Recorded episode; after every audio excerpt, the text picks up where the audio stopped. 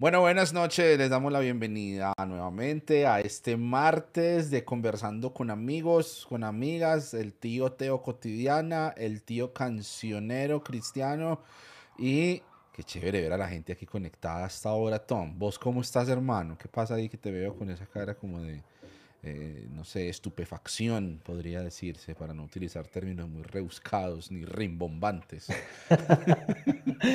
no, estaba aquí leyendo un anunciecito diciendo que habían como problemas de conexión, entonces estaba full preocupándome. Ah, Pero no, qué rico, qué alegría, qué alegría estar esta noche con todos y con todas. Qué genial tocar este tema. Estoy un poquito caliente al respecto porque me da mucha rabia, hermano, cómo ah, se usa la Biblia para justificar, ¿no? El hecho de uno cargar armas que son peligrosas para la gente y no solo eh, no solamente la gente que se viste de guerra, ¿no? Porque pues si el que se vista de guerra pues está en la guerra y vive la realidad de la guerra pero gente del común y el corriente que está en las calles, que está en un supermercado, cuando alguien que compró legalmente sus armas fue y mató un montón de gente por ser racista, cuando están los pelados estudiando en las escuelas y llega alguien con su arma legalmente comprada o con el arma legalmente comprada del papá o de la mamá a matar a sus compañeros, a matar a sus profesores y nosotros salimos con la bandera de la Biblia a decir, sí, es legal, sí tenemos que tener armas. Y eso pasa en Estados Unidos y ahorita hay un montón de gente en este momento en Colombia. Hay un señor que está imputado porque salió en medio de las protestas, en medio del estallido social, con armas de fuego a darle disparos, no a gente que estuviera haciendo cosas violentas, a gente que estaba protestando en las calles y con la policía, ¿cierto? Entonces, fuerzas paramilitares ahorita están imputados, ya eh, abrieron investigaciones contra policías que no hicieron nada en contra de gente armada que salió a dispararle a, la gente que estaba en las protestas. Entonces me da mucha, mucha, mucha, mucha rabia y ya la gente que está aquí sabe cuál va a ser eh, la línea, pero sí hay muchas cosas por analizar. Mucha, mucha, mucha rabia que cojamos la, la Biblia como bandera de justificar la realidad social violenta que vivimos, ¿no? Y eh, ahorita hay un candidato que pues nunca va a llegar, fue el 1.20% de los votos en Colombia, pero una de, sus, una de sus ideas es hay que legalizar las armas. Y la derecha en Colombia, hay que legalizar las armas. Y las armas legales en Estados Unidos hay un montón de niños y de niñas y de gente que se está muriendo con armas legales, ¿cierto? Entonces, estoy caliente con el tema. Un abrazo gigante a todos los que están comentando, a todos los que vienen, vienen por estos lares. bueno, no sé si haya mucho más por agregar. Yo la verdad eh, creo que podríamos dejar aquí por hoy. Sin embargo, tenemos un invitado, entonces pues tampoco vamos a hacerle el feo.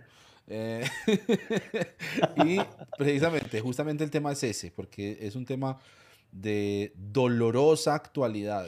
Eh, en nuestras realidades latinoamericanas tenemos nuestros propios problemas de violencia y en Estados Unidos está de verdad desbordado pues el asunto.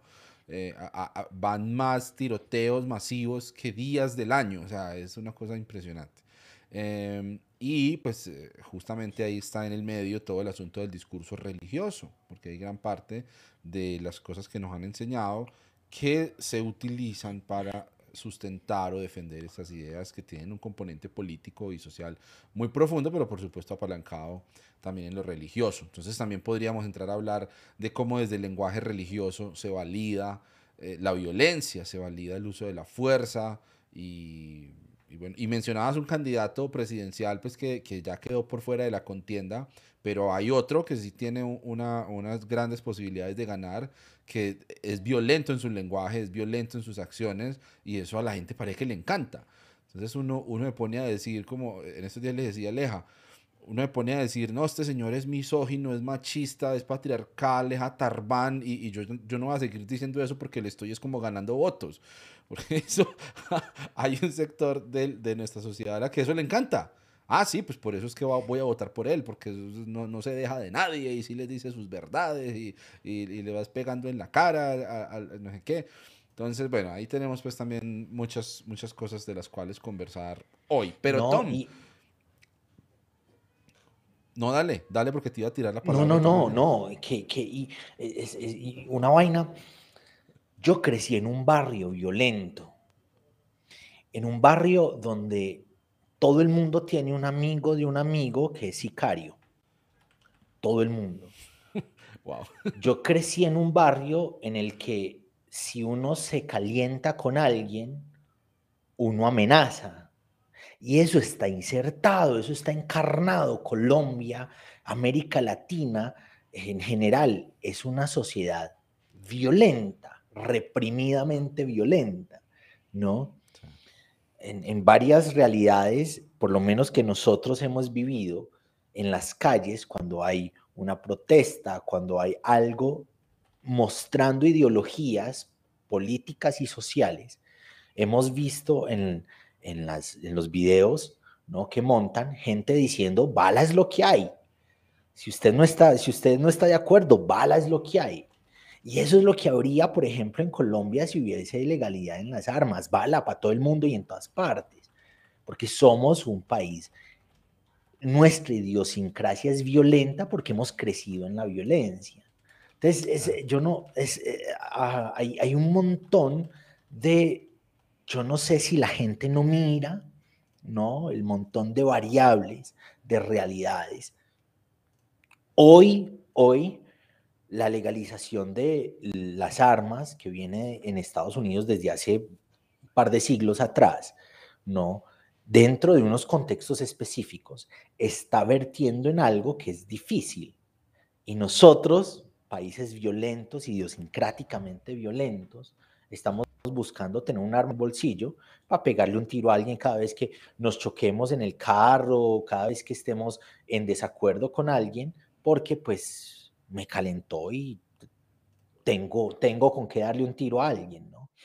Entonces, creo que, creo que el, asunto ah, es de apasionamientos y hace unos días yo veía a un señor diciendo, necesitamos hacer algo y llorando, ¿no? Un señor de estos de la NBA, de un un señor de baloncesto diciendo necesitamos hacer algo, no, no podemos seguir como si nada, hablando de baloncesto, vamos a jugar lo que hay que jugar, vamos a perder o ganar lo que hay que perder o ganar, pero hay que hacer algo. Eh, y bueno, este es nuestro granito, conversar desde el Evangelio qué podemos entender frente a la realidad social que está ocurriendo en torno a la legalización de las armas. Así es, así es, muy bien. ¿Con quién vamos a conversar hoy, Tom? ¿Por qué no nos cuentas un poquito? Ah, no, el señor, el señor. Querido invitado, un crack. No, no, el señor Carlos Carvajal es una eminencia, un pastor muy querido, ah, muy en el entorno, muy en el rollo. Me parece muy interesante porque somos nosotros quienes más tenemos como seguidores por ahí en las redes, en YouTube pero él viene hablando de estos temas hace un montón de tiempo, tiene muy, no tantos seguidores, pero ah, tiene un, conocimiento muy vasto, muy grande en torno a lo que nosotros hacemos en las redes, cancionero, ¿no? Entonces me da mucha rabia porque no lo siguen, por favor síganlo. Soy Carlos Carvajal en Instagram ah, y es, es una eminencia, es un pastor muy querido que sabe muchísimo más de lo que yo sé. Lo bueno de que él no tenga tantos seguidores es que yo le puedo robar contenido tranquilamente y nadie da cuenta. Carlos, bienvenido, bro. ¿Cómo estás, hermano? ¿Qué hay? Hola, hola, ¿me escuchan? Sí. Mira que yo, yo, yo cuando dijeron que iban a cancelar este programa, yo me alegré. Yo dije, bueno, también ya me zafé, aquí no va a pasar nada, no tenemos que hablar de nada, pero aquí ya, ya estamos en vivo y, y, tocó aventarse. No, de verdad que yo me siento eh, extremadamente honrado de estar aquí con ustedes dos. De verdad que eh, es, es un honor poner esta plática tan candente sobre la mesa con ustedes dos. Así que el privilegio es totalmente mío. Y lastimosamente hoy no los puedo acompañar con ninguna bebida alcohólica porque he decidido tomar un poquito de té en un vaso cristiano. Así que eso espero que me sirva de inspiración para lo que vamos a hablar. No, se sintió la unción, se sintió la unción. Yo sí decía, sentí como que de mí salió poder. Algo así, yo, algo así. Carlos, el cancionero es el de los chistes pentecostales. bueno, yo me echo... Y no soy pentecostal. Ah, mira, yo me, yo me echo unos chistes ahí medio a lo que se llama aquí Bible Belt. No sé si está ese concepto, si estás familiarizado con él, pero es el cinturón de la Biblia, que son todas las convenciones fuertes, las bautistas del sur, las iglesias de Cristo, entre otras que han salido por ahí. Y, me tengo mis chistecitos ahí que, pues me han costado me ha costado un poquito, pero he aprendido a vivir con eso ya. Carlos, hermano, ¿cómo, ¿cómo, la ves tú? O sea, tú vives en Estados Unidos y, quisiera que nos contaras un poquito también acerca de eso, mm, de, de tu experiencia como latino. Vienes de un país, eh, por supuesto, latinoamericano, entonces, eh, de Honduras, ¿cierto? ¿Tú eres hondureño? De Honduras, sí. Ajá, y migrante en Estados Unidos, en el sur de Estados Unidos. Pero entonces uno ve en redes sociales una realidad muy distinta, por supuesto, o, a veces suele pasar, que una cosa es lo que sucede en redes sociales, otra cosa es cuando uno se sienta a conversar pues, con el taxista, con la persona de la panadería, o con el compañero de trabajo, con los papás de los niños que van ahí al jardín infantil con, con, el hijo de uno. Entonces se sientan a conversar. Hay como, hay cierta diferencia, ¿cierto? Sobre todo porque en redes sociales hay un fenómeno muy interesante y es que es como cuando la gente está manejando un carro, ¿cierto? Que la gente se vuelve muy agresiva porque sabe que la confrontación no es real. O sea, uno puede insultar al taxista que se le atravesó porque uno sabe que uno no se va a ver con el taxista. Él siguió, yo también seguí. Y uno se desahoga y le tira duro. Pero en la vida real eso se mitiga un poco. Entonces la agresividad se baja y de pronto le da lugar un poquito a unas conversaciones distintas. ¿Cómo está el asunto en Estados Unidos? La gente de a pie con toda esta situación que ha habido de esa exacerbación pues, de los tiroteos. Es un, fenómeno que ha existido lamentablemente mucho en Estados Unidos, pero por alguna razón pareciera, no sé si es también una cuestión de percepción, que eh, en lo que va de este año se ha descontrolado pues por completo. ¿Qué, qué se dice a pie de calle? La gente de fe, la gente con la que tú compartes y también pues como la, la, la, la gente en general con la que tú tienes contacto. ¿Cómo se ve eso desde por allá?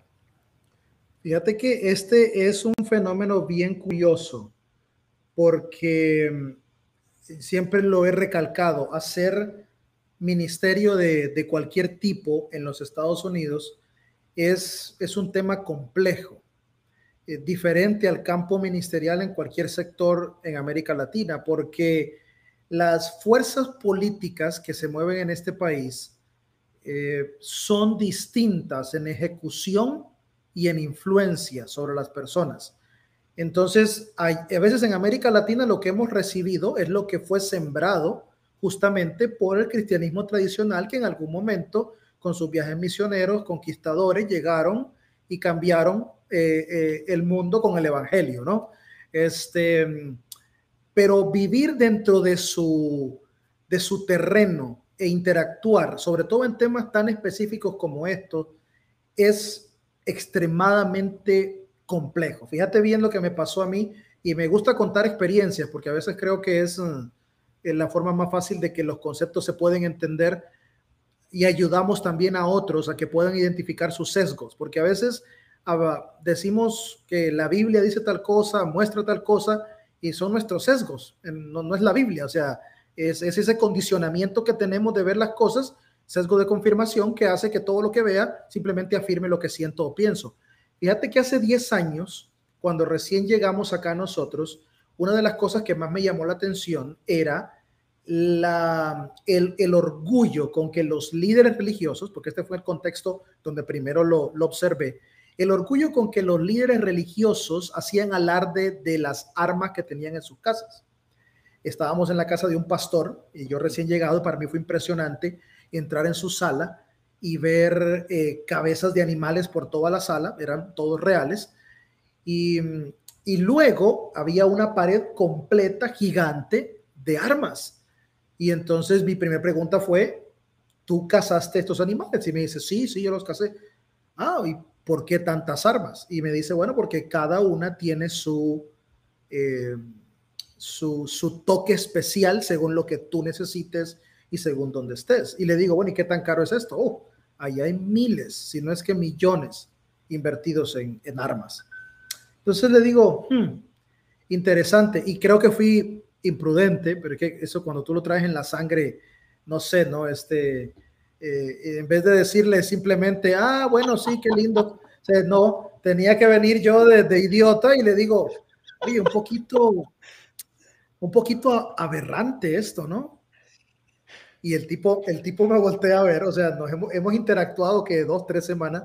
El tipo me voltea a ver y me dice, sí, ¿y por qué? No, no sé, porque siento que moral y éticamente adornar tu pared con instrumentos de muerte es un poco contradictorio a la fe de vida que profesamos. Y el tipo, según yo, me, me iba a hablar, bueno, me iba a abrir la Biblia, ¿no? El tipo me dice, mira, sinceramente el tipo, yo creo que desde ahí fue como que me, que me empezó a odiar, pero el tipo me mira y el tipo me dice, ¿qué sabes tú si vienes de Honduras? Wow. ¿Qué sabes tú de lo que es vivir en un país del primer mundo si vienes de Honduras? Y entonces eh, mi respuesta, porque te, te, te, tenía que darle el, el retorno, o sea, eh, mi respuesta fue sí, vengo de uno de los países más violentos del mundo donde la muerte es el pan de cada día de varias familias, gracias a paredes como estas. Y a partir de ahí creo que entramos en una relación conflictiva, pues cada vez que el tema salía a colación en los años siguientes, eh, era bastante tenso, bastante tenso. De hecho, una vez eh, alguien del grupo me, me, dijo, bajo la misma temática, que si yo no aprendía, no sé si lo, lo, voy a decir en inglés porque creo que en español no, no suena, pero me dice, um, if you don't get how to do business in the States, you should go back to your country. O sea, si no sabes cómo hacer negocios en los Estados Unidos, tendrías que irte mejor a, a, a tu país. Estamos hablando dentro del contexto de la fe. Estos no son empresarios de armas, estos no son distribuidores de armas, no que yo sepa, este, son dentro del contexto de fe, líderes religiosos.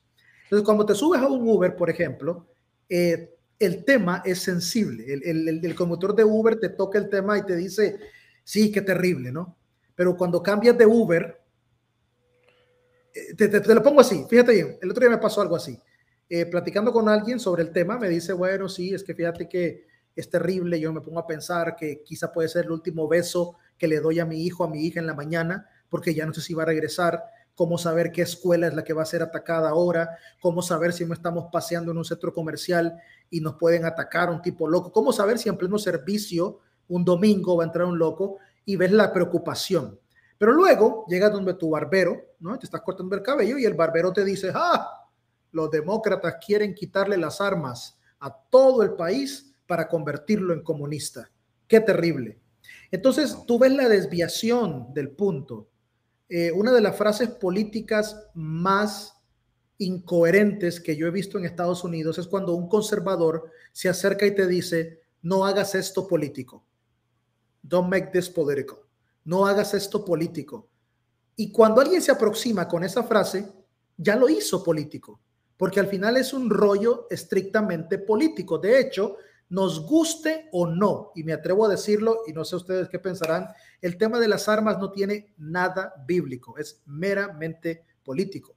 Y yo quisiera eh, eh, poner esto en, eh, decirle, le dije a un amigo hoy, conectate al live de Facebook porque vamos a hablar de cosas que tristemente en tu iglesia nunca se van a tocar, porque las iglesias no hablan de estos temas. Mira, en el 2016 hubo un ataque a un bar gay llamado Paul's en Orlando para mí una de las tragedias que más ha conmovido mi corazón. Yo tengo muchísimos amigos en la comunidad LGBT y yo pienso y digo, pudo ser uno de ellos, un ser que quiero, que aprecio, que amo, pudo haber estado en este bar. Entonces, recuerdo que el atentado fue amanecer un domingo, ¿no? pero no nos enteramos hasta casi las 11, 12 del mediodía. Recuerdo que ese domingo me invitaron a almorzar a la casa de unos amigos y habían otras personas de la congregación donde yo estaba pastoreando en aquel tiempo que también fueron invitados. Y en plena cuestión del almuerzo sale el tema de Pauls. Y entonces yo digo, mira, qué, qué, qué terrible lo que pasó en, en Orlando con el tiroteo, es increíble, tantas personas muertas. Y alguien de la mesa, miembro de la congregación, líder, me dice, ay, bueno, hermanito, pero bueno, e-, eran homosexuales, me dice. Eh, eran homosexuales. Y entonces yo lo, lo, que quería era tirarle el plato de sopa en la cara, pero pensé, no, no vale desperdiciar un rico, un rico sancocho de res en la cara de este energúmeno, porque, eh, o sea, yo lo volteo a ver y le digo, ¿y qué? Eso no tiene nada que ver, son vidas. Y si usted está pensando en su mente, ah, porque por el pecado se lo buscaron, no, le pudo pasar a usted, me pudo pasar a mí, pudo ser en nuestra congregación. Entonces tú ves que este es un tema bien, bien sensible, donde lastimosamente los más vocales o los que más expresan son los que menos conocimiento del tema tienen. Entonces, entre más ignorancia, pareciera que hay más necesidad de abrir tu boca y decir cualquier estupidez. y creo yo que Sí, justo, al, justo alrededor de eso que ocurrió en ese bar, eh, Carlos, empezó a salir un video de un pastor de una iglesia bautista desde el púlpito diciendo, ojalá acaben con todos ellos. Eh, y es, eso es aberrante, ¿no? Es, es hoy. ¿Dónde está el evangelio? ¿Dónde está la buena noticia? ¿Dónde está la esperanza? ¿No? A la que somos llamados en la vida del reino de Dios. Fíjate que eh, me preguntas dónde está. Un amigo me dijo hace un tiempo una frase que me pareció bien curiosa. Me dice, el cristianismo fue secuestrado. El problema es que ya le gustó ser prisionero. Y lo decía en el contexto político de Estados Unidos. Yo creo que nosotros, y voy a decir nosotros para no escucharme así tan soberbio, porque después dicen que, que uno ahí anda con, con ínfula de, ah, se las tira de, de super fe biónica y toda esa vaina. Pero este, dejamos de obedecer a Jesús de Nazaret para obedecer al Jesús violento y conquistador que Roma nos vendió. Y, y confundimos el uno con el otro. Entonces, somos súbditos de un Jesús que no existió, sino de un Jesús que fue formado a conveniencia del imperio y que fue heredado. La historia confirma los actos violentos de la iglesia en nombre de Jesús, los actos violentos de la iglesia en nombre de Dios. De hecho, seguimos observándolo quizás desde otro ángulo, desde otra faceta, pero se nos olvidó por un momento pararnos y decir, ¿qué es esto? ¿Qué es lo que está pasando? Fíjate que aquí en la pantalla tengo varias cosas que quiero medio decirles, eh, porque no nos va a dar el tiempo para hablar de todo, pero voy a hablar del contexto en Estados Unidos y creo que, y después tengo una historia que, es que tengo demasiado que hablar, cállenme, cuando ustedes sientan que estoy hablando demasiada basura, ustedes me callen y ya, o sea, yo no tengo problema. Pero mira, en el 2014, escucha esto, en el año 2014 hubo 91 personas fallecidas por tiroteos en Estados Unidos, 91. 2015, 116. 2016, 121. 2017, 141. Y luego hubo una baja en el 2018, y 106. Y dijeron, lo estamos controlando. Cuando en realidad la diferencia entre 141 y 106, aún a nivel porcentual, es una basura. En el 2019, 147. En el 2020, antes de que la pandemia comenzara, 155. 2021, 240 y 2022 232. Y, y, ese, ese, promedio está llegando a una cifra elevadísima. Eh, personas heridas, o sea, tenemos personas que mueren y personas heridas en tiroteos. Eh, hay miedo, hay, hay caos. Y lo único que sabemos hacer es responder con más violencia. y respondemos con más violencia en, en nombre de Dios. Y la violencia en ninguno de sus contextos posee consuelo, pero nos han enseñado que sí. ¿Por qué? Porque en algún momento nos enseñaron a romantizar la violencia. Y cuando romantizamos la violencia, se romantizó el uso de las armas también, porque nos parecía que usar las armas o que, que tenerlas con nosotros es un acto heroico. Y esto viene, algunos historiadores en Estados Unidos lo han trazado en su mayor pico de influencia en el tiempo del, viejo oeste salvaje, ¿no? El, el uh, wild, wild, ¿cómo es? ¿Cómo es? Wild, ¿cómo se dice eso? Wild Por ahí va la cosa. Por ahí va la cosa, pero no, me preguntes, es que a veces hablo, a veces hablo lenguas y a veces no. Pero del viejo este, donde estos personajes que fueron criados eran los grandes héroes que utilizaban las armas para combatir a los delincuentes y los pueblos celebraban la muerte de aquellos que los atormentaban, al punto que ya no solamente era de celebrar que no te atormenta más el delincuente, era también celebrar que había alguien armado que podía cuidarte de ese delincuente. Entonces, aunque no hubiese delincuente, aunque no hubiese nadie a quien matar, el personaje armado comenzó a idolatrarse, comenzó a admirarse y luego se romantizó al punto que ahora un arma representa seguridad. Ahora, ¿sabes vos que es algo bien estúpido? Y lo voy a decir aquí, que yo he observado con el paso de los años. No sé si ustedes lo han visto en Colombia, pero yo lo vi en Honduras, Guatemala, México, Nicaragua, en Panamá, en El Salvador. Eh, aquí vas a Texas y ves a todo mundo en ciertos pueblitos, no todos lugares, pero ciertos pueblos, con sus armas exhibiéndose al aire libre, ¿no? Y la gente está bien con eso. La gente mira y todo y está bien con eso. A mí personalmente me choca porque en mi país el que anda armado es el guardia, porque el guardia es el que te va a cuidar, o el policía o el soldado, pero no la gente común. Cuando mirabas a alguien común armado, lo asumías o lo asociabas, perdón, con peligro. Ahora, esta misma gente, desde Texas, de Oklahoma, cualquier otro, otro estado de la región, cuando van de viajes misioneros a América Central, y les asignas a un soldado armado, se asustan. No, no, no lo ven como un símbolo de seguridad, sino que se asustan y preguntan que por qué tenemos soldados armados. Y para mí me parecía, y yo decía, cuando no, no, no, no vivía acá, yo decía, ay, sí, los gringuitos, pobrecitos, se han de asustar de venir a estos países tan peligrosos, ah, los voy a tener empatía y comprender. Cuando vengo acá, veo armas por todos lados, voy a Tennessee voy a Tennessee y veo una tienda que dice, compramos armas, vendemos solo lo mejor, Cristo salva. O sea, ves en una tienda de armas ese tipo de cosas y tú dices, ¿y esta gente de qué se asusta?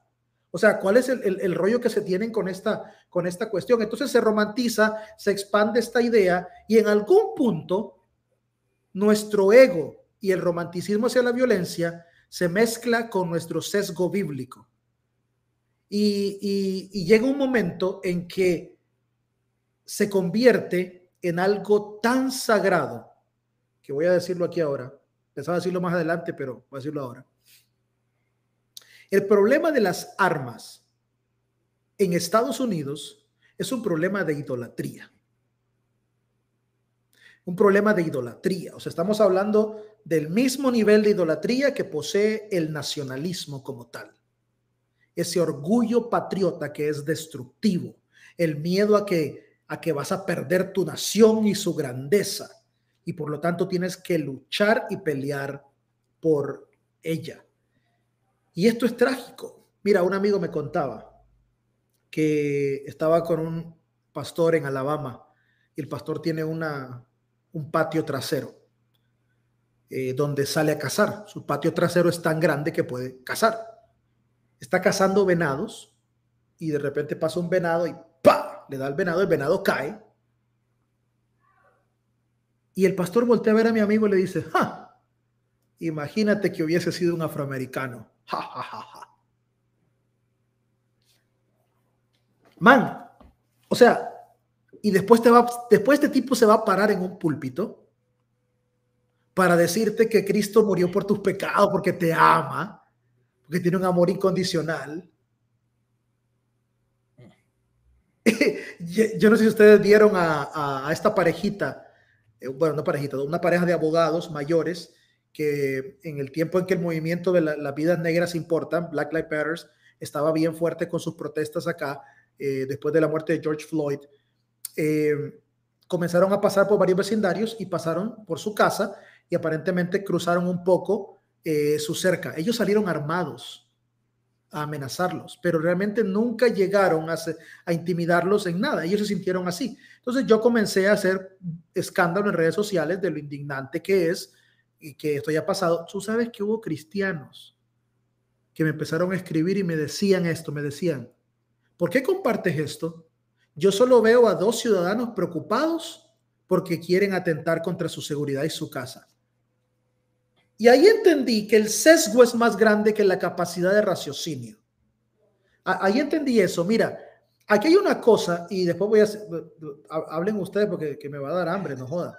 Este, fíjate bien, hay una cosa que, quiero decirte. Con esto que pasó en Uvalde, Texas, eh, dejando atrás, bajando a un lado toda la cuestión de la policía, la investigación y todo, eh, acabábamos de estar procesando el luto de la masacre en Búfalo de un tipo que manejó 200 millas, que estaba transmitiendo a través de Twitch todo lo que estaba haciendo. La gente caía como, como muñequitos, o sea, y, y una semana después tenemos que llorar la muerte de niños, de niños inocentes. Y luego tuvimos que la siguiente semana llorar la muerte de otro atentado en un hospital de Oklahoma. O sea, se ha convertido esto en el pan de cada día y quien no sepa identificar que es un problema. Y luego sale, eh, eh, la mayor parte de, los evangélicos utilizan un sinnúmero de falacias lógicas para justificar estos preceptos. Y te dicen, bueno, pero es que en Venezuela también es así, mira, pero es que en Colombia no puedes establecer comparativos donde los elementos no son equivalentes. No puedes comparar la violencia de Honduras un país en vías de desarrollo o tercermundista, como lo catalogan muchísimos, eh, con Estados Unidos, un país de primer mundo donde se supone que los niveles de educación y los estándares de moral son más elevados, pues la necesidad de ser violento no es tan eh, significativa por cuestiones netamente económicas o eh, factores asociados con la pobreza. Y, pero la gente insiste en comparar, pero hay un comparativo que, encontré y me parece fascinante, es un comparativo eh, de todos los, escucha esto, es un comparativo de todos los niños de 0 a 14 años que han sido asesinados en países desarrollados. Este sí es el comparativo que tenemos que hacer. No con Venezuela, ni con Colombia, ni con Perú, ni con... Debería darnos vergüenza estar comparando la violencia en, en Guatemala con la violencia en Estados Unidos. Es vergonzoso a todo nivel. A todo nivel es vergonzoso. Pero este sí, mira, de 0 a 14 años, niños de esa edad asesinados por arma de fuego, el 87% son niños de Estados Unidos. O sea, 87%. Es el país desarrollado que mayor cantidad de asesinatos de niños tiene. Deja atrás cualquier otra cosa. Niños, de 0 a 14 años. Yo, yo, no sé, ustedes se han visto The Purge, la última, la purga. No. No, no, no, la tienen que ver. no, hay, hay que verla. Aborda este tema y Purge ha sido un asunto sangriento, ¿no? Pero muestra un país, Estados Unidos, en declive porque la gente no se sacia y quiere más. Y ya no van a permitir que las leyes les quiten las armas y les quiten la capacidad de asesinar, les quiten la, posibilidad de hacer la purga anual. Entonces hay un movimiento que, salga, que sale con la purga permanente. ¿no? La última imagen es como una imagen satelital, se salen y muestran como el globo terráqueo con Estados Unidos ardiendo en llamas. Básicamente, esa es, esa es la realidad hacia donde, hacia donde va todo este, este tema. Porque, claro, el arma es la desembocadura pero hay un problema estructural de fondo que es el discurso, que es la mentalidad de odio, ¿no? De rechazo, de diferencia, esa brecha entre vos y yo, que son muchos vos y yo, vos y yo que somos conservadores, a otros que son menos conservadores, ¿no? Otros que son liberales, otros que son mm, negros, otros que son, o sea, hay, hay un, una consistencia, insistencia en, la, en el discurso de la diferencia, lo que decías ahorita. Imagínate que ese fuese un afroamericano, ¿no? Eh, hay, hay como, es, y entiendo que hacia donde manejó este muchacho es un sector mayoritariamente de afrodescendientes, ¿no? Eh, quienes compran en ese lugar eh, mayoritariamente son afro. Y hay otras, otras realidades, ¿no? Los que están a favor de todo el levantamiento LGBTIQ político y los que están en contra, ¿no? Eh, de, de ese movimiento. Hay todo un discurso de ustedes, nosotros, que vierte, ¿no? La desembocadura llega a coger las armas que son legales y a dispararlas. ¿Qué pensás? Porque yo quiero escuchar un poquito al cancionero al respecto de lo que viene diciendo Carlos y quisiera que entráramos porque mucha gente está justificándolo con textos acerca de Jesús, acerca de lo que Jesús dijo, qué dijo y qué no dijo Jesús y cuáles son esos contextos. Pero primero quisiera escuchar un momentico al cancionero. Eso, eso último que mencionas, Tom, es lo que más desconsuelo me produce a mí. Porque que uno diga, listo, hay, no sé, hay supremacía blanca, hay mm, facciones neonazis, hay racismo, pues son fenómenos sociopolíticos que se entienden dentro de un contexto.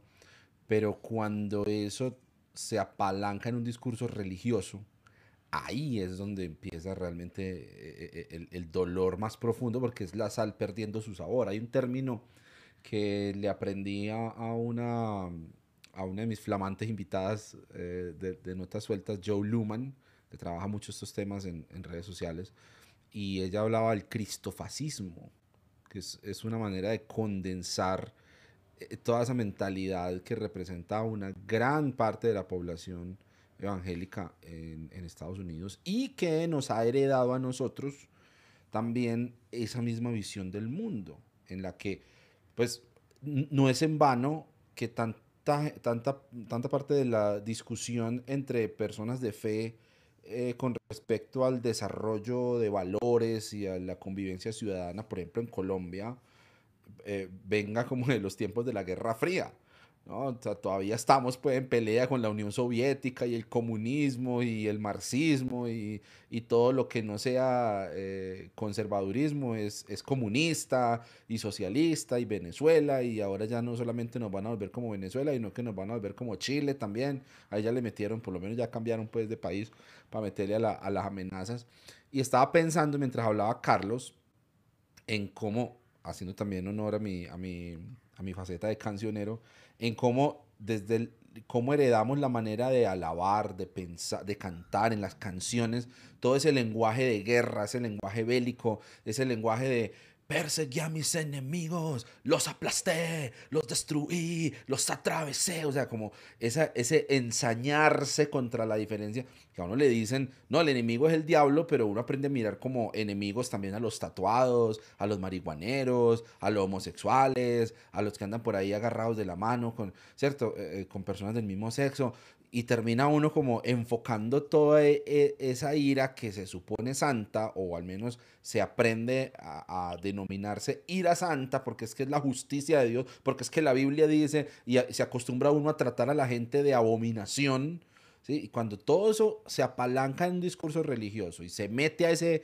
cóctel, a, a, a ese, esa pócima tóxica, a ese veneno que está corriendo en las venas de nuestras sociedades, eh, potenciado por versículos, porque es palabra de Dios, hermano, el resultado es, es, el desastre que estamos viviendo en este momento y el desastre que se ve, por ejemplo, en esa cultura eh, de los Estados Unidos, tan permeada por ese discurso táctico. Claro, ¿Qué dice? Recordad que el, discurso el discurso valida la creencia. Entonces yo, yo puedo creer algo, pero si al final eso no es validado, quizá puede que no dé fruto. Y el problema de la, de las, sea, hoy no, no es el tema que estamos discutiendo sobre cuál es la solución a, las, a los asesinatos eh, por armas de fuego en Estados Unidos, pues no es el tema nuestro, sino lo que tiene que ver directamente con el Evangelio y muchas personas que, que apoyan esta ideología.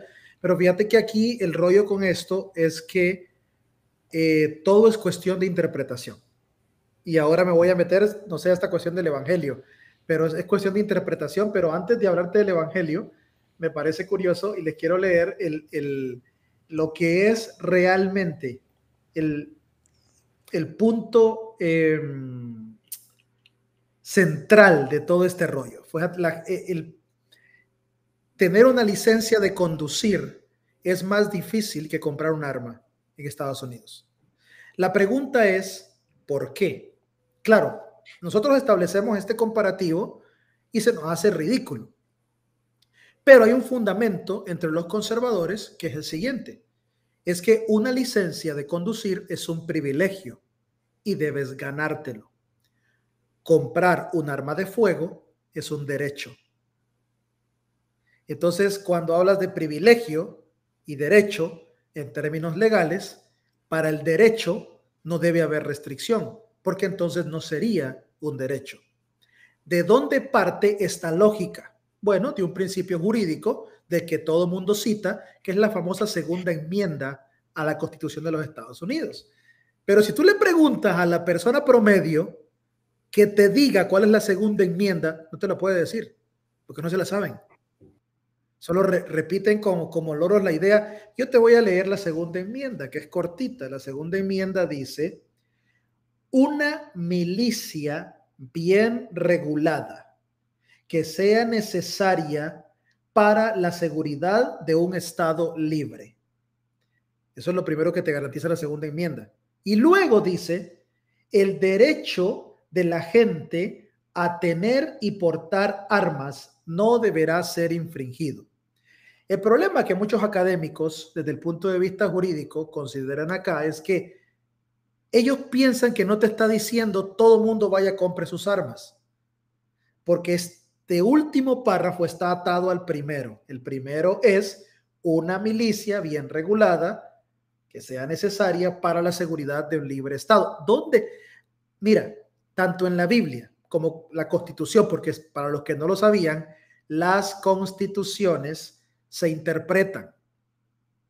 Y una de las, de las enmiendas, que en este caso la primera enmienda, yo como comunicador profesional aquí en los Estados Unidos, para que no vayan a pensar que estoy hablando incoherencias porque se me ocurrió hablar, inventarme de esto, pero como comunicador profesional en Estados Unidos, yo debo conocer estas cosas para no hablar cualquier estupidez. Y una cosa que descubrimos en una investigación que hicimos el año pasado con la Universidad Internacional de la Florida es que la gente no entiende el significado de la primera enmienda porque la, ah, que la primera enmienda me da derecho a pronunciarme y a decirlo y Facebook no me puede borrar mis comentarios. Estás loco. Claro que te los puede borrar, porque la primera enmienda no garantiza la libertad de expresión en ninguna plataforma de tipo privado, sino solamente ante una entidad gubernamental, cuando ésta quiera violentar tu derecho a participar. La primera enmienda de Estados Unidos fue creada para proteger a las minorías y hoy son los poderosos las que la quieren utilizar en su conveniencia, porque las cosas son creadas en un contexto específico. La segunda enmienda fue creada en un contexto de protección, de guerra, de seguridad. Y por lo tanto, el problema que nos enfrentamos aquí es que todo el mundo quiere ser abogado, número uno, todo el mundo quiere interpretar la ley como le da la, la regalada gana, y todo el mundo quiere ser teólogo también para argumentar que esto es bíblico. Y te voy a decir una cosa. Lastimosamente llega un momento en que tu fe debe ayudarte a identificar tus sesgos. Se nos calentó Carlos aquí, carajo. ¿Sabes por qué? No, pero sabes, no, ahora sí me voy a calentar, ya me acordé. Sabes que hay una cosa que yo me he estado muriendo de ganas por decir. Fíjate bien una cosa. Estoy cansado, mamado, frustrado de ver a los pastores evangélicos de Miami, no me lo están contando porque yo lo estoy viendo, yo lo veo en sus redes, veo a los pastores evangélicos de Miami, salvemos a la familia, rescatémoslos de la garra gay de Disney, vamos a luchar contra eh, lo que nos quiere meter la agenda gay, traigamos al gran personaje fulanito de tal para que nos eduque, nos forme, nos ayude y nos guíe, no nos van a arrebatar a nuestros hijos, te los está arrebatando otro tipo de influencia, no te das cuenta. ¿Y qué es lo que me, me pone frustrado? Que no hablan nada de las matanzas, que no hablan nada del control de armas. Y luego me acuerdo que cómo van a hablar si ellos mismos invitan a sus púlpitos a candidatos políticos que aceptan dinero de la Asociación Nacional del Rifle, que es la que controla todas estas cosas. Entonces, esto es un negocio. A la gente que se dice pro vida, no le importa la vida, le importa el dinero. Y eso es lo que está infestando nuestras iglesias. Pero ahora, después de este desahogo de 10 segundos, entro al tema profesional de decirles que nuestra fe debe llevarnos, al menos en Estados Unidos, pero también aplica para toda América Latina, debe llevarnos a confrontar la segunda enmienda y tu derecho de portar armas contra el Sermón del Monte. Y cuando los pones frente a frente, encuentras una ley terrenal que te dice, tienes derecho a portar armas que nadie te lo quite. Contra las palabras del Sermón del Monte, bienaventurados los pobres en espíritu, bienaventurados los que buscan la paz, bienaventurados los que son perseguidos. ¿Cómo, cómo no puedes crear una fórmula que mezcle esas dos cosas y decir que buscas la, perdón, la paz con, con, con, con la guerra. O sea, la violencia en la Biblia se ha romantizado, pero también no nos hemos dado cuenta que desde que la primer gota de sangre se revela en este relato, sea mítico o no sea mítico, porque no es el tema de hoy, de Caín y Abel, desde que la primera gota de sangre se derrama en esa historia y cae, vemos una serie de eventos violentos ejecutados en nombre de Dios. Y nos parece hasta romántico, ¿no? Uy, Dios aniquiló a los amalecitas. Oh, santo. Oh, porque Dios es justo y no deja que toquen a su pueblo. Nadie te va a tocar porque la y empezamos con ese discurso barato de que entonces eh, eh, no recuerdo el año, pero eh, yo siempre utilizo para contextualizo esto de esta manera con esta historia. Honduras está viviendo una ola en ese año, creo que fue 2002, 2003, eh, un azote severo de las pandillas. Terrible, terrible. Y el gobierno le había declarado la guerra y era un solo desorden. Eh, creo que fue un 17 de diciembre, en vísperas de Navidad, la costa norte de Honduras se caracterizaba por ser una zona cargada de maquilas. No sé si ustedes conocen el término, pero las maquilas son grandes fábricas de estas corporaciones donde se fabrican camisas, pantalones, que se les coloca el sello Levi's, pero después dice hecho en Honduras. Este, y la gente sale de sus turnos a las 5 de la tarde y los autobuses van sobrecargados de madres y niños, porque los niños a veces esperaban en las escuelas alrededor de la maquila y, y, se iban con sus padres, y en su mayoría madres solteras. Ese día, como a las 6.30 de la tarde, un autobús va cargado de familias y dos automóviles lo cruzan, se bajan 10 tipos con AK-47 y empiezan a balasear el autobús completamente. Completamente. Mueren X cantidad de niños, de adultos y dejan un, cartel que decía, eh, no se metan con nosotros. Ok. ¿Podría ese acto violento parecernos divino? ¿Podría alguien decir que Dios lo permitió? ¿Podría alguien decir que Dios lo envió porque lo que eran era una bola de herejes, esas madres solteras, y Dios quería cuidar a su pueblo de, madres solteras? ¿Y por qué lo pregunto de esta manera? Porque cuando hay un aparente culpable de violencia, nos repugna. Pero cuando vamos a la Biblia, encontramos relatos donde aparentemente Dios es un asesino. Pero eso nos deleita, nos causa placer. Y eso es enfermizo. Como, como fenómeno antropológico, la violencia no tiene absolutamente nada de bueno, nada positivo y nada de divino. Debemos recordar que la Biblia contiene la palabra de Dios mezclada con la palabra de los hombres. Y saber discernir cuándo es una y cuándo es otra es una tarea difícil, es una tarea compleja. Pero lo que sí sabemos que es divino es lo que encontramos desde el principio hasta el final. Infundir y cuidar la vida del prójimo. Infundir y cuidar la vida del que está a tu lado, del que vive contigo, del que camina contigo y todo aquello que atente con eso, incluyendo si es tu propio enemigo, no procede del reino, no procede de Dios. Confrontar nuestras creencias y nuestros propios derechos con la expansión del reino de los cielos, que no es otra cosa que la expansión de Dios mismo en nosotros, diariamente.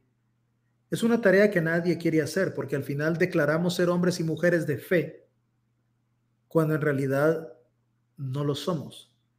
Vivimos de lo que un candidato político pueda prometernos y nos vendemos al mejor postor.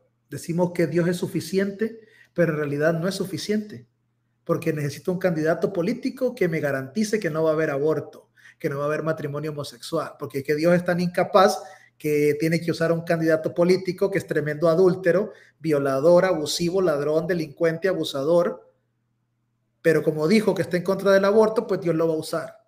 Y entonces ocupa el púlpito y le, hasta le impongo las manos. Esa hipocresía, esa doble moral es la que creo que nos está hundiendo cada día más. Ya me callo. Carlos, hay varias, varias escenas en, los escritos neotestamentarios, en el Evangelio, en, las versiones del Evangelio, donde los discípulos con esta mentalidad de violencia ¿no? que, viene, que han heredado, le proponen a Jesús actos de violencia, ¿cierto? No nos recibieron en esta ciudad los samaritanos, ¿Por qué no pedimos fuego que caiga del cielo y los queme y los destruya? Eh, cuando agarran a Jesús, Pedro saca la espada, al parecer le, quita la oreja a uno de los guardas del templo y Jesús le reprocha haber usado la espada, ¿no?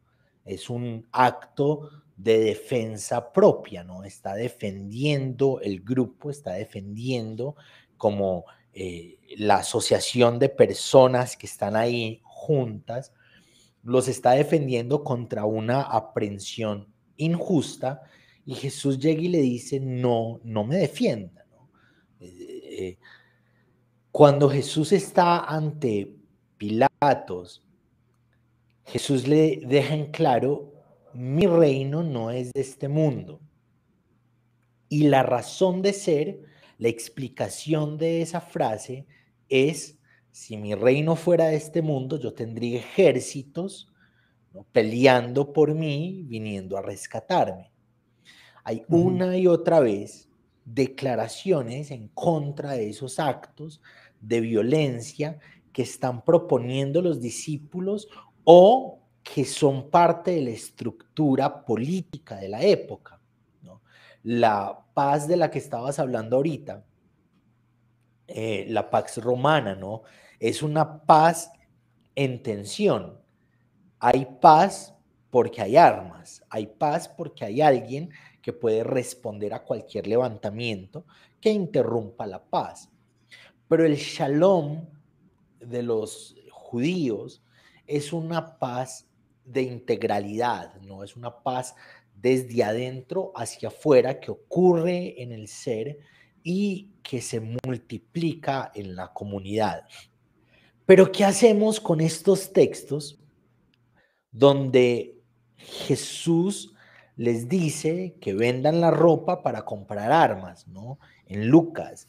¿Qué hacemos con estos textos donde Jesús para la espada de Pedro pero antes les había preguntado si estaban armados o no, ¿no?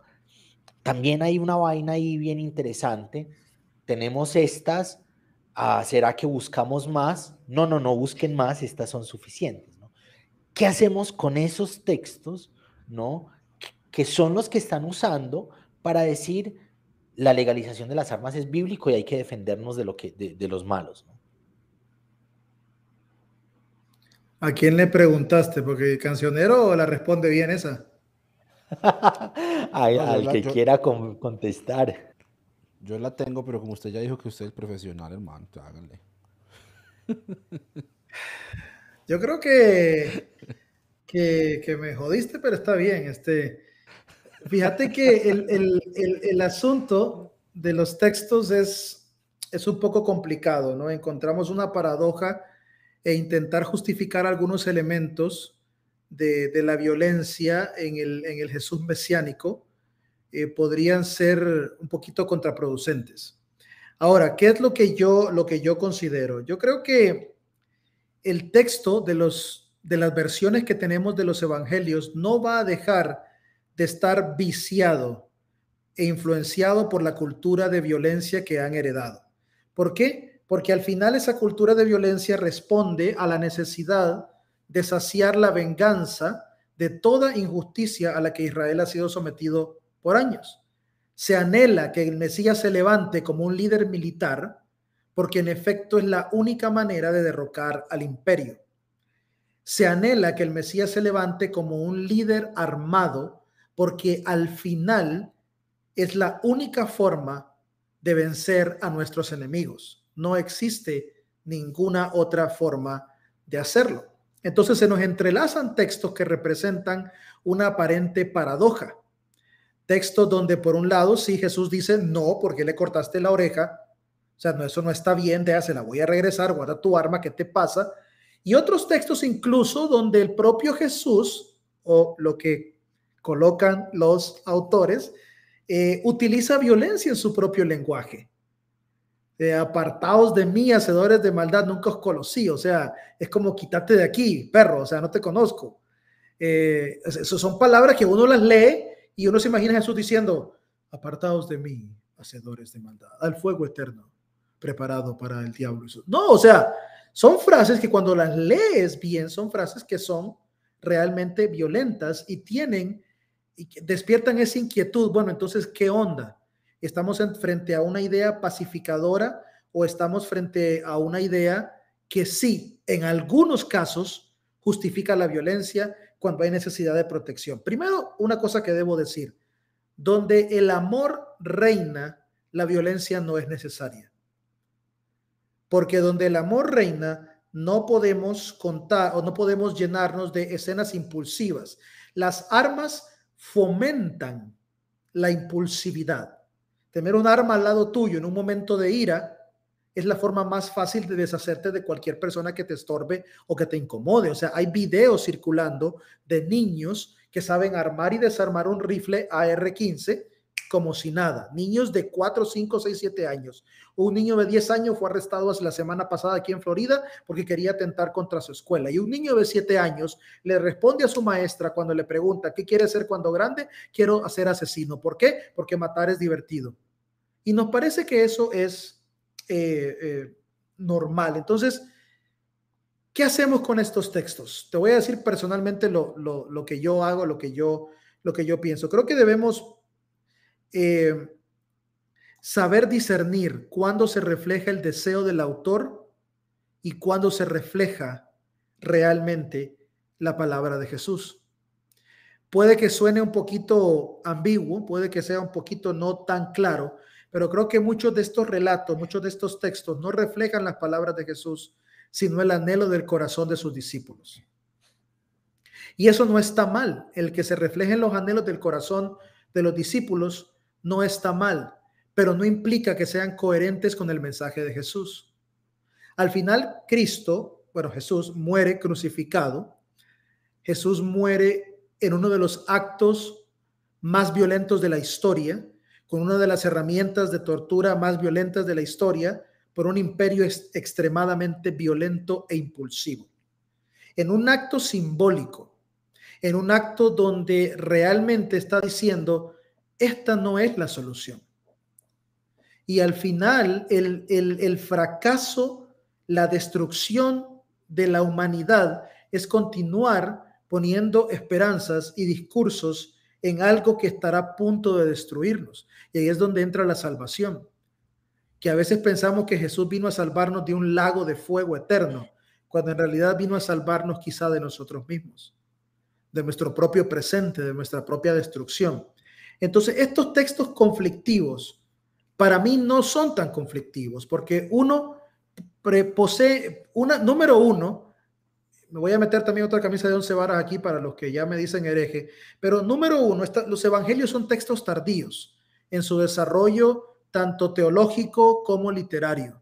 No son textos tempranos, son textos que se escriben después de las cartas paulinas, de comunidades de fe que quizá ya llegaron a considerar la violencia como un fruto, eh, como un producto necesario porque están viviendo en plena persecución y creen nuevamente que es la única manera. Por eso encontramos frases como el reino de los cielos lo arrebatan los violentos. Es la traducción que tenemos nosotros, ¿no? Lo arrebatan los violentos.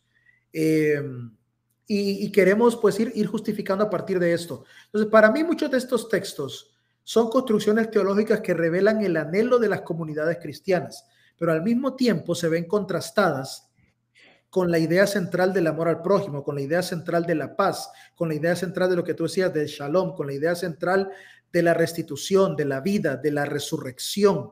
Cristo nos muestra que el fruto de la violencia es la muerte, pero que el fruto de la vida es la resurrección, que no es otra cosa que la construcción de una era mejor con el gobierno de Dios, pero no con el gobierno impositivo de Dios, sino con Dios en nosotros, en esta tierra, hoy presentes. Eh, tengo más que decir, pero es que si no, no. Mira, cancionero, arregla esa respuesta tan mala que di, no, porque yo.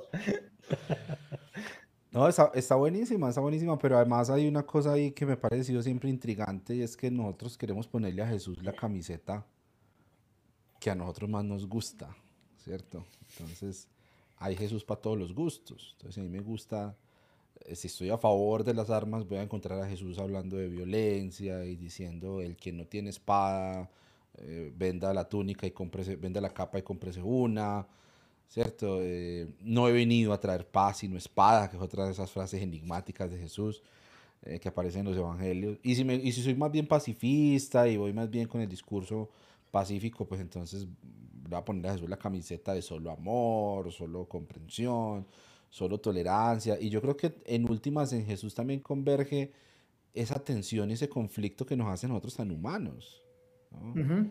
y, creo que en Jesús también vemos ese camino hacia el sacrificio, incluso al sacrificio de lo que humanamente es nuestro impulso primitivo, de defendernos, de, de vindicar las causas que nosotros creemos correctas, incluso armando un látigo y sacando mercaderes del templo a las patadas. Pues me parece a mí que es importante aprender a ver también esa tensión, porque como eh, hemos mirado a Jesús a través de ese lente cristológico, de la segunda persona de la Trinidad, el, Cristo encarnado, o sea, se nos, se nos corre un poquito la teja cuando nos enfrentamos con esa dimensión tan humana de Jesús Galileo del siglo I, tan, tan dentro de las tensiones sociales y tan dentro de las preguntas que seguramente estaban eh, ahí también en medio de su propio círculo cercano, porque había celotes, había cobradores de impuestos, había pescadores, había, o sea, e, e, e, el, el mismo caldo de cultivo, las conversaciones que debe haber habido cerca de Jesús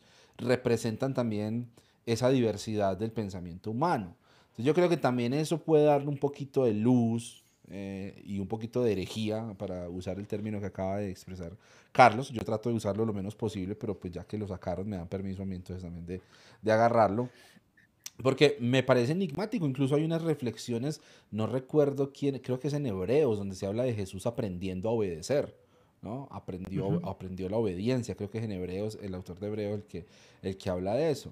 Y, y, nos cuesta a nosotros creer en que el Hijo de Dios eterno, el Verbo, el, Jesús de, Juan 1, ¿cierto? Aprendiendo algo. Pues claro, Jesús tuvo que aprender, tuvo que aprender a caminar, tuvo que aprender a hablar, tuvo que aprender a bañarse, tuvo que aprender a ir al baño, tuvo que aprender a obedecer.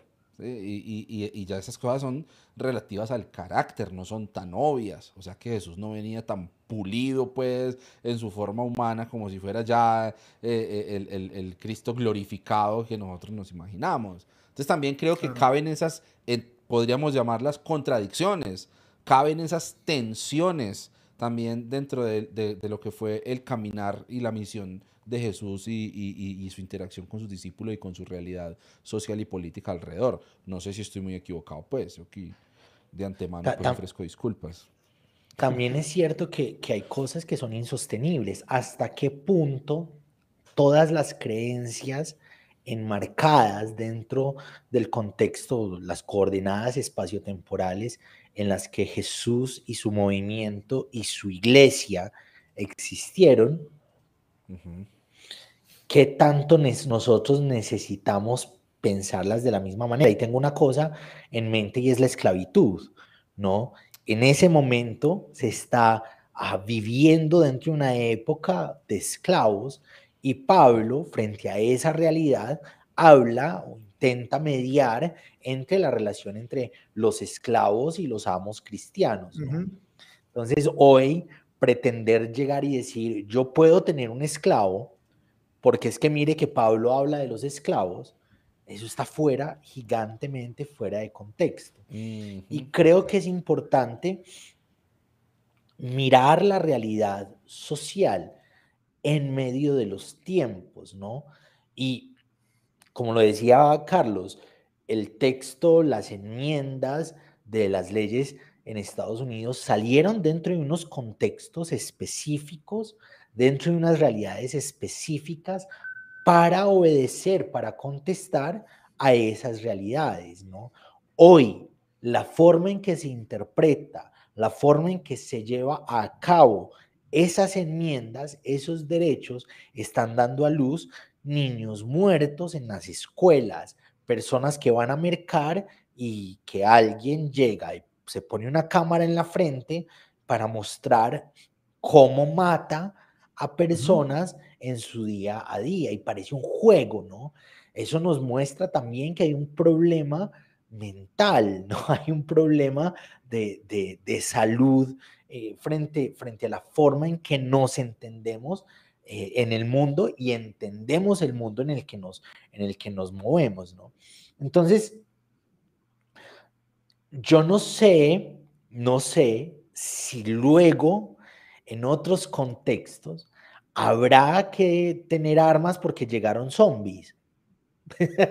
no, es, eh, no sé si en otros contextos, ah, porque pienso en este momento en Stranger Things, que acabo de ver la cuarta temporada, y está esta muchacha en los ochentas que en, todo el mundo es extrañado. Yo tengo armas en mi cuarto, ¿no? Yo, e, ella sabe manejar las armas y, y están en contra de estas experiencias del, otro mundo, ¿no?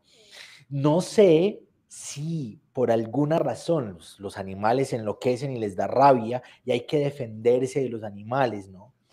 Pero en este momento histórico, en, esta, en, esta, ah, en estas coordenadas espaciotemporales, hay una realidad y es una realidad de que es enferma, ¿no? estamos matando gente. Estamos matando gente por nada, no estamos usando las armas por defensa, ¿no? En Colombia la gente amenaza a la gente porque tienen una ideología política diferente. Si están en una marcha a favor de un candidato y alguien dice que viva el otro candidato, lo que responde la gente de la marcha es balas lo que les vamos a dar, ¿no? Si tuviéramos acceso a la legalidad con las armas no es una promesa, es una acción, no es un vamos a darles bala, es un saco el arma y te pego un tiro, ¿no? E, es, eh, la realidad histórica y social en la que estamos en este momento, creo, es una realidad donde tenemos que cuidarnos como sociedad, no de los violentos que tienen las armas, sino de los no violentos ¿no? La gente de bien que llamamos aquí en América Latina, que quieren usar las armas para callar a cualquiera que piense diferente. No, sé qué piensan al respecto. Estoy aquí como, como divagando. Sí, es que la, la amenazar se ha vuelto la forma más efectiva de silenciar al que no piensa como tú, porque vemos que es una cosa extremadamente común. De, de hecho, lo que Cancionero estaba diciendo me encantó esa idea de pensar en un Jesús que pudo ser impulsivo en algún momento, que pudo sentir que, que en algún punto de, de sumisión, tal vez en efecto sí, la violencia será la manera en que, en que arrebataremos el reino. Y, y me gusta ver esa imagen porque lo que tú decías, el proceso de aprendizaje, hasta que el espíritu te muestra que ese no era el camino correcto, que la violencia no era el camino correcto. Si nosotros somos impulsivos, si nos hemos sentido tentados a golpear a alguien en la cara, nos hemos sentido tentados a utilizar la violencia y los textos nos enseñan que Jesús fue sometido a todo tipo de tentación, como el que nosotros fuimos sometidos, pues en algún momento a lo mejor también quiso reventarle la cara a alguien y también quiso armar a sus discípulos para levantarse contra el imperio hasta que se dio. Ahora, si se lo quebró, si le reventó la cara, no sé si ese sería un buen relato ese, ¿no? Para te reviento la cara en nombre de Jesús. Eh, aquí, aquí, en Colombia es muy famoso el, el te, te, te, te doy en la cara, marica. me gusta, me gusta. Y entonces, ¿qué pasa?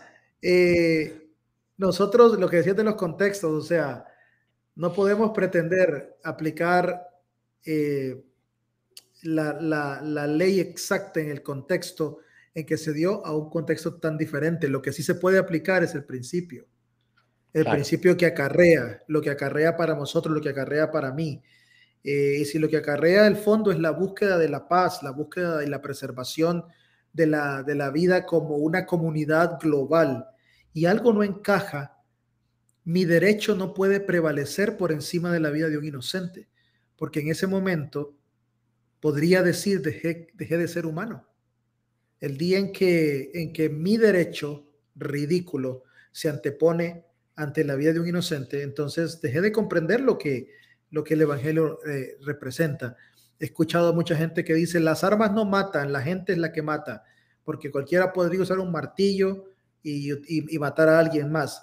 Otra falacia lógica, los martillos no fueron hechos para matar. Yo puedo matarte si te lanzo este teléfono en la frente y queda ahí y entonces alguien va a decir que este teléfono, no, no puedes compararlo porque no fue hecho para eso, pero las armas sí se hicieron para matar. Nos guste o no, el único objetivo de las armas es matar, ya sea en defensa propia, ya sea justificado, es quitar la vida.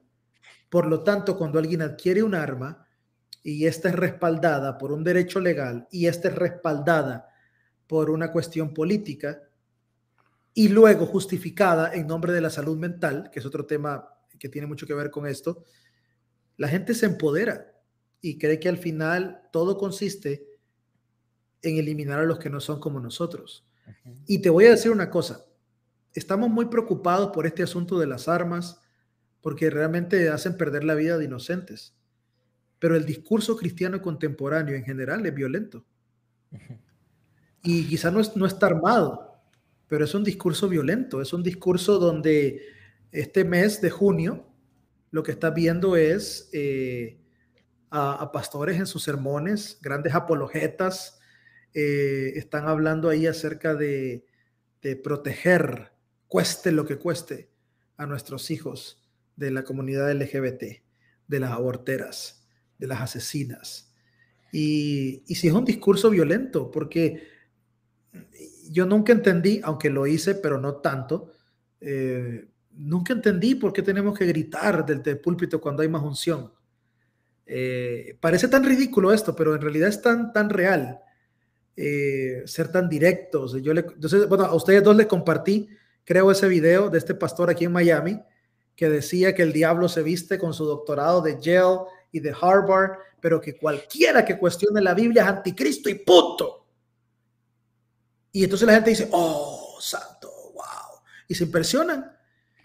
Y tú dices, este discurso violento le gusta a, a la gente. Eh, este discurso violento le... ¿Por qué? Porque en realidad quiero sentirme validado de no ser el único que quiere que todos piensen como yo. Y no me importa que los que no piensan como yo sufran. No me importa que los que no piensan como yo sean rechazados. O sea, seguimos causando dolor con un evangelio que debería sanar. Y convertimos realmente un, un evangelio que era medicina en todos sus aspectos en algo violento, porque decimos la verdad de Cristo es la verdad de Cristo, te guste o no, te agrade o no. Y, y no, no, no es así. O sea, no, no, no funciona así. Este, me, me da tristeza que la humanidad tiene tantos miles de años de historia, pero nos aquejan los mismos problemas de egoísmo, nos aquejan los mismos problemas de falta de empatía y sobre todo nos aqueja la misma intolerancia. O sea, desde los grandes historiadores y científicos, cómo nos cuentan de que una especie humana aniquiló a la otra, se quedó con, con, con lo que pudo y la hizo desaparecer no hemos cambiado absolutamente en nada. Y, y yo te soy sincero, a mí me preocupa, a mí sí me entristece, me entristece ver ah, hacia dónde estamos formando a las nuevas generaciones con estas ideas, me, entristece ver eh, la frialdad con que 19 niños mueren en una escuela aquí y podría contar con los dedos de la mano cuántas iglesias predicaron sobre el tema al domingo siguiente y podría contar con los dedos de la mano cuántos pastores se pronunciaron. Podría contar con los dedos de la mano cuántos pastores llamaron a sus representantes estatales.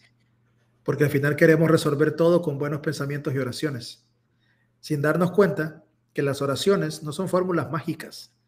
No hay que frotar la lámpara para que el mago nos haga o el genio nos haga, nos cumpla el deseo. Las oraciones son una declaración de empatía universal. Por eso me encanta el Padre Nuestro. Padre nuestro, porque ahí declaro que es el Padre de todos. Y si declaro que es el Padre de todos, declaro que todos somos hermanos. Y esa declaración transforma completamente eh, eh, todo lo, que somos. Carlos y, Cancio, estoy pensando en este momento en una publicación de hace unos días que hizo Miguel Pulido, que me pareció muy, muy brutal. Fue como, yo, hijo de madre, yo, ¿por qué no había visto este detalle tan genial? Miguel Pulido también lo pueden buscar, es un genio. Y decía, Jesús habla de un mandamiento nuevo. Les doy un mandamiento nuevo. Que se amen los unos a los otros como yo los he amado. Es decir, el modelo de amor hacia el otro ya no es como yo me amo, ámense eh, eh, como se aman a sí mismos, amen al otro como se aman a sí mismos. No, no, no. El modelo de amor por el otro es como yo los he amado. Eh, hay, como un switch ahí importante. Y pienso en eso, la forma en que Jesús amó.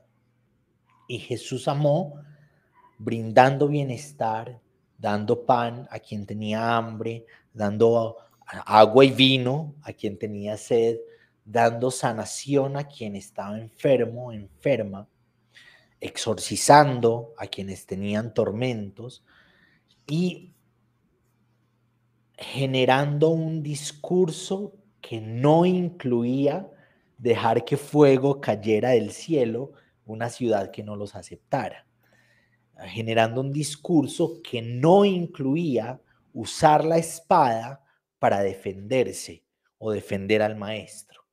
Usar un discurso que no incluía ejércitos de ángeles y de gente que rescatara, que lo rescatara de manos de la injusticia de las estructuras. Entonces, creo que si bien en los contextos espaciotemporales hay lugar para que textos hablen del porte de armas. Jesús da un discurso en el que, uno, las armas no se deben usar en contra de los enemigos, y dos, la violencia no es parte del discurso del reino de Dios, ¿no? ¿Cómo amó Jesús en este tema específico?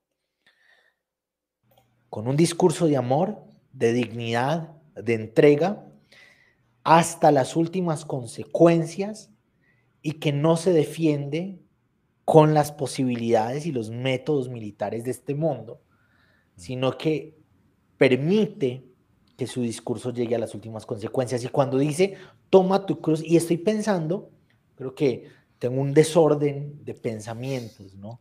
Pero estoy pensando en esa vaina de, es que yo me tengo que defender y tengo que defender a mi familia. Si nos vamos al Evangelio, el Evangelio nos invita a tomar la cruz.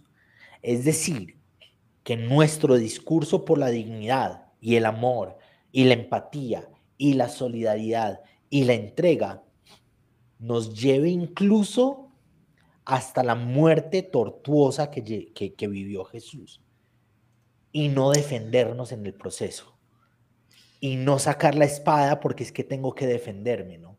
No sé qué piensan ustedes. Mira que antes de que digas eso, me acaban de mandar una foto y yo no sé si, si se va a poder ver si le acerco la cámara. Esta foto es de una iglesia, de un grupo de apoyo que está desarrollando un concepto que se llama la teología del luto. Y lo que hicieron fue colocar una cruz, no sé si ustedes lo alcanzan a ver ahí, con 19 sillas escolares. Wow. 19 sillas escolares con los nombres, con los nombres de todos los niños que murieron en, en Ubalde. Mira, esto me estremece pero también me, carga, de, me carga de admiración.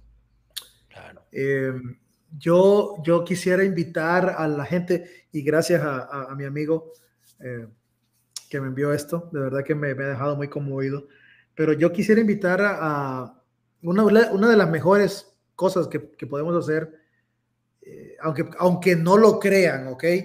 Aunque no lo crean, Carlos Carvajal sí ora, este, porque es que a veces la gente dice, sí, sí, oro, este, eh, que no ore como, como otros, pero no es, ok, ese es el tema de, pero lo que estaba, lo que estaba eh, pensando es que casi no practicamos ejercicios de lamento comunal, eh, donde realmente podemos dedicarnos solo a empatizar con el dolor del otro y a generar acciones concretas que hagan que en mi comunidad esto no pase. Em, que hagan que, en, mi, en mi región, en mi ciudad, eh, esto no pase. Y mm,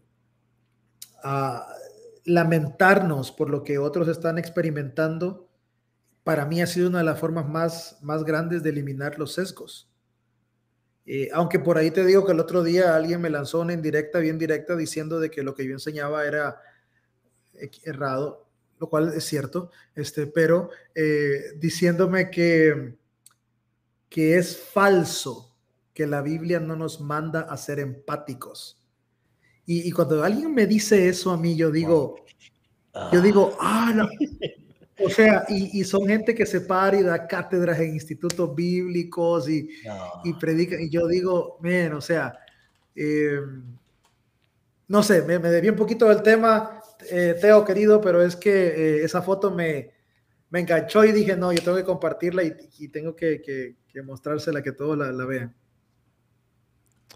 Yo, yo, vi, yo vi algo hace tiempo, tengo miedo de decir el nombre porque ya lo dudé, pero vi algo de alguno de estos grandes nombres con, conservadores hablando del pecado de la empatía, como la empatía es un engaño para uno por lástima no decirle a la gente que está en pecado y que va para el infierno y ese tipo de cosas.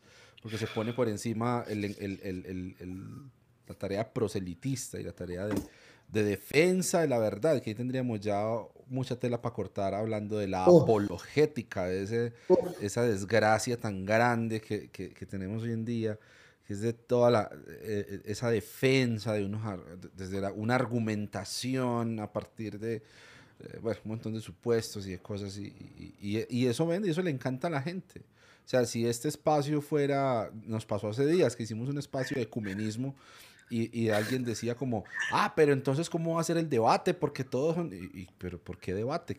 ¿Quién dijo que esto era un debate? aquí no estamos haciendo debate porque eso es lo que vende, ¿no? Agustín Laje destruye feminismo en dos minutos. No, pues si ya lo destruyó, entonces, entonces ¿para qué sigue, pa qué sigue eh, dando lora, no? Sí, ya, no, ya no eh, existe porque lo destruyó. Sí, no, rincón apologético, humilla, a, pero humilla, destruye, eh, deja en ridículo. Ese, es como el, el, el, interés a toda hora y se pierde el diálogo, se pierde el poner las ideas a conversar. y Si, se, si se menciona rincón apologético tres veces, nos escribe y nos, nos, pide un debate. Nos hace reacción. A los Beetlejuice. A, lo, a los Beetlejuice. ¿Cuánta, cuánta? Ya van dos veces, ya van dos ya veces. Dos. O sea que no lo vayan a vez, mencionar. O sea que si decimos rincón apologético, ¡ah! A mí, a, mí, a, mí, a, mí me tiene, a mí me tienen bloqueado, a mí me tiene bloqueado ese, me tienen bloqueado varios, porque es que sí. aparte es chistoso, los apologetas les encanta hablar con la gente que les da la razón. Entonces es, es, es, bien curioso eso también. Yo por eso no tengo miedo a hablar de apologetas porque primero pues no me van a ver y segundo pues si me ven no me importa. Entonces, eh, yo me salgo muy fácil, yo les digo, yo teólogo no soy, yo esto no sé, yo soy, yo soy ingeniero físico. Bueno, adiós. Pero bueno, ahí, ahí, queda, ahí queda esa, esa preocupación, porque sí, me parece que es una buena conclusión. Es como, bueno, pues yo no tengo un arma en mi casa, yo no voy a matar a nadie, ¿cierto? Pero sí desescalar desde la manera en la que asumimos la realidad, eh, esa violencia que muchas veces eh, aparece en la manera en la que vemos al diferente, en la que nos, eh, nos acercamos y nos dejamos llevar por esos discursos de odio, de odio, odio al feminismo, odio porque se ve peligroso, porque es una amenaza, porque es una cosa que viene a destruirnos, ¿cierto? El, el, el, la diversidad sexual, lo que mencionabas ahorita, Carlos, de este mes del orgullo gay y todo eso.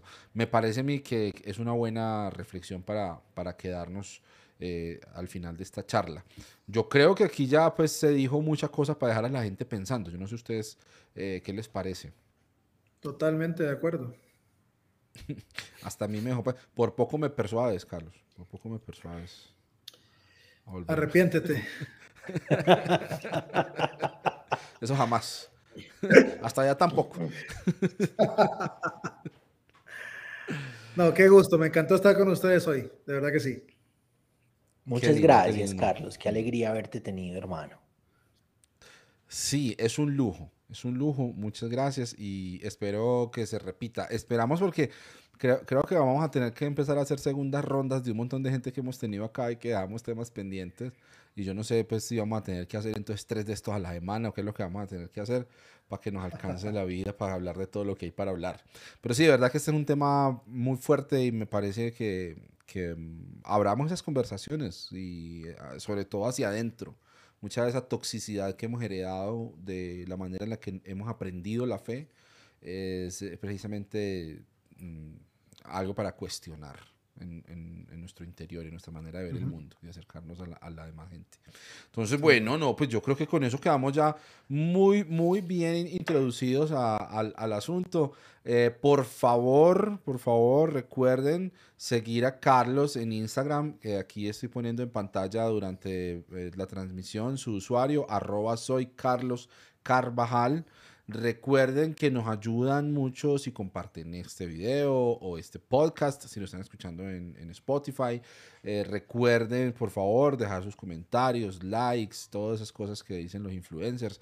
Eso nos sirve mucho para que más gente pueda venir acá, verlo, escucharlo. Gracias a la gente que ha estado por ahí en los comentarios. Tuve aquí un problema técnico, no sé por qué no me aparecieron, entonces no pude ponerlos en pantalla, pero hemos estado pendientes de los comentarios. Muchas gracias a la gente que viene por acá también a compartir sus puntos de vista sobre lo que estamos hablando. Y les esperamos ya entre ocho días, saben que este ya es el día de, de, de, conversaciones aquí con amigos y con amigas. Vamos a ver, porque la pro, el próximo que viene está también carnudo. O sea, esto cada vez está, está mejor. Es difícil superar a Carlos Carvajal, por supuesto, pero vamos a hacer lo posible. iba, iba a decir un nombre, pero no, mejor no, porque ya la cuarta invocación sería. No, tampoco, no, no. Si lo dice por cuarta vez, nos aparece en los cuartos a medianoche cuando todas las cosas están apagadas. No lo diga, no lo diga, no lo diga. Ay, Dios Muchas gracias, bueno. muchachos, muchachas que estuvieron por estos lares. Muchas gracias a ustedes, muchachos. Qué rico conversar. Sí, por supuesto. Cuídense mucho, abrazos, besos y nos vemos a la vuelta. Adiós, bye bye.